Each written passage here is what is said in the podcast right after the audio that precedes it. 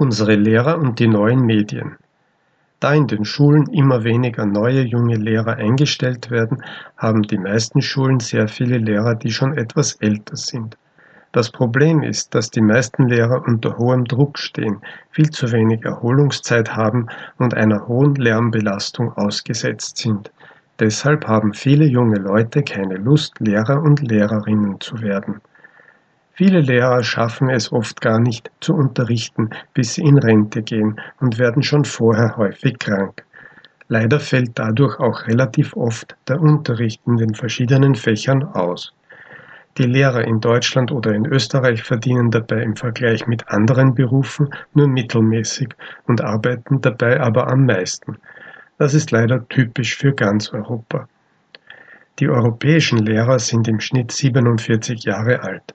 Das Durchschnittsalter bei Microsoft beträgt 34 Jahre, bei Facebook 29 Jahre.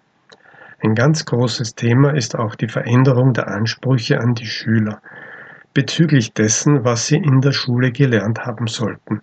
Die neuen Medien, Computer, Internet, Social Media etc. sind besonders wichtig geworden für die meisten Berufe, aber die Schulen haben oft nicht das Geld, um Computer zu kaufen bzw. um immer wieder neue Computer oder Computerteile zu kaufen.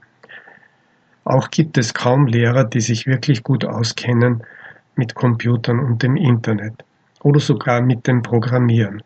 Und wie sollen die Lehrer den Kindern etwas beibringen, was sie selbst nicht oder nur mangelhaft können?